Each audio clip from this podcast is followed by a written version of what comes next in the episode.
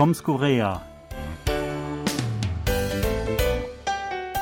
Der Sommer ist schon wieder oder endlich vorbei. Der Herbst erfreut uns mit milden Temperaturen und in zwei Tagen sind schon wieder Ferien. Happy Chuseok von Freitag bis Montag.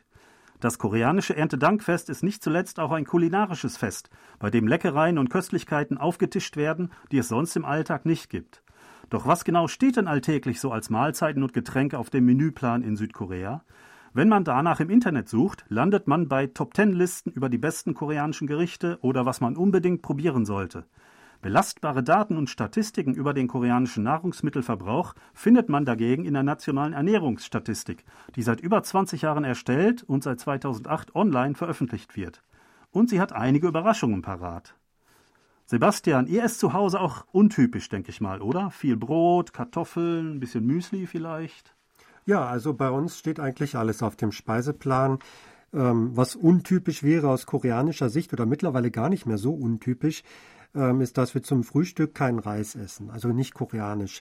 Das ist bei den meisten Familien noch der Standard, aber viele junge Leute essen natürlich lieber Sandwich oder Müsli. Ähm, wir machen das auch so. Es gibt immer Brot, Müsli, Obst. Solche Dinge. Aber dann mittags wird in der Regel koreanisch gegessen, ähm, in der Schule die Kinder oder auch ich in der Kantine, meine Frau ebenso. Und abends auch eher koreanisch. Was ähm, das koreanische äh, Nahrungsmittelangebot angeht, da hat man ja gewisse Vorstellungen, so Reis, Kimchi, Suppe, Fleisch, Gemüse, vielleicht Ramion ähm, und vielleicht dann solche Sachen wie ähm, Spezialitäten wie Dok, äh, Jajangmyeon, Kimbap, äh, die es ganz besonders in Korea gibt. Ähm, hast du noch andere Ideen? Also wenn es um das koreanische Essen geht, dann ähm, Kimchi darf natürlich nicht fehlen, Reis. Und dann gibt's ja immer verschiedene Beilagen. Also meine Frau macht da auch am Wochenende mal viel.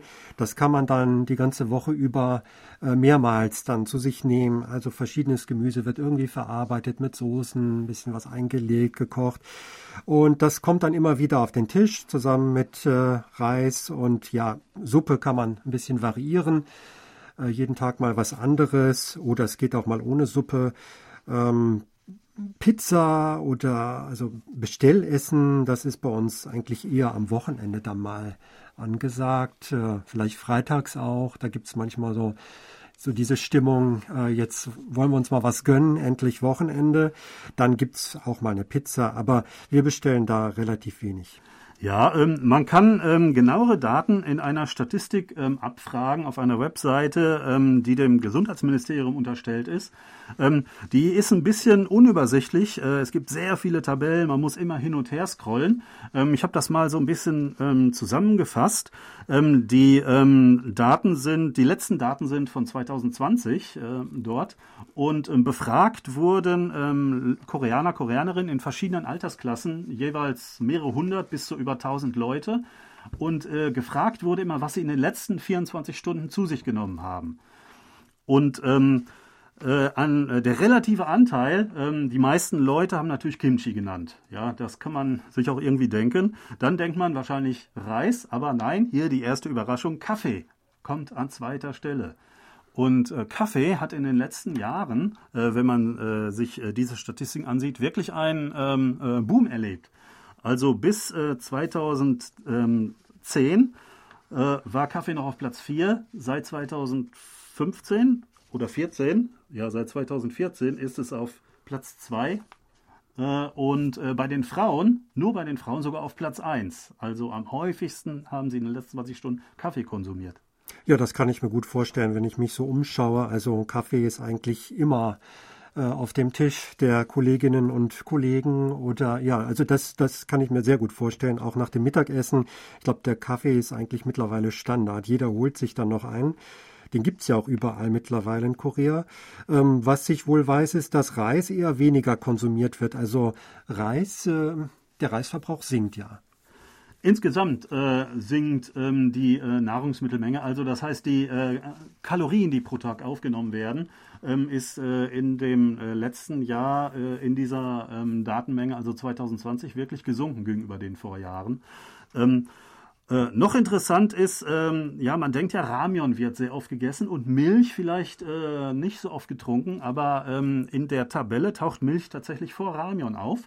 Und ähm, da könnte man denken, aha, Moment mal, diese, ähm, diese Statistik misst nämlich auch ähm, das Konsumverhalten von ein- bis zweijährigen ähm, also von Babys praktisch und Kleinkindern, äh, drei bis fünfjährigen, ähm, die ähm, machen die Hauptmenge aus. Aber nein, über alle Altersklassen hinweg ist Milch tatsächlich äh, ein, ein ein Top-Produkt, äh, liegt in den Top Ten ähm, und ähm, hat nie weniger als ähm, 10% Anteil ähm, an dem, was in den letzten 24 Stunden konsumiert wurde. Äh, Im Gegensatz zu Ramion, das wird bei manchen Altersklassen wirklich äh, kaum noch konsumiert. Ja, das sind diese Fertignudeln, die isst man gerne zwischendurch. Äh, Schweinefleisch ist natürlich beliebt, das wird äh, gerne gegrillt. Also da kenne ich auch einige Familien, die zu Hause dann Schweinefleisch grillen, auch später am Abend noch. Also das ist wirklich so ein Soul Food, glaube ich, auch für Koreaner. Ähm, Fisch ist natürlich auch immer hier häufig äh, zu finden auf dem Esstisch, auch recht weit vorne ähm, platziert Eier. Also ich kenne sehr viele koreanische Gerichte, wo irgendwie Eier mit drin sind oder einfach ähm, ein Spiegelei gebraten zum äh, Reis. Das ist auch sehr üblich. Ja, was gibt sonst noch? Äh, Reiskuchen, glaube ich, ist natürlich auch zu nennen. Top. Ja, ähm, interessant finde ich auch, ähm, dass ähm, was ähm, die äh, absoluten Mengen angeht, Bier weit vor Soju liegt, äh, in manchen Altersklassen wirklich das äh, meist äh, konsumierte Getränk ist.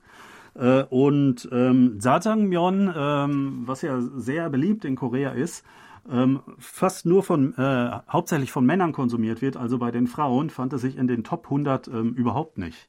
Ja, was vielleicht auch noch auffällt, äh, es sind eher die herzhaften Gerichte, die weit vorne stehen. Süßes ist nicht unbedingt äh, immer was für die Koreaner.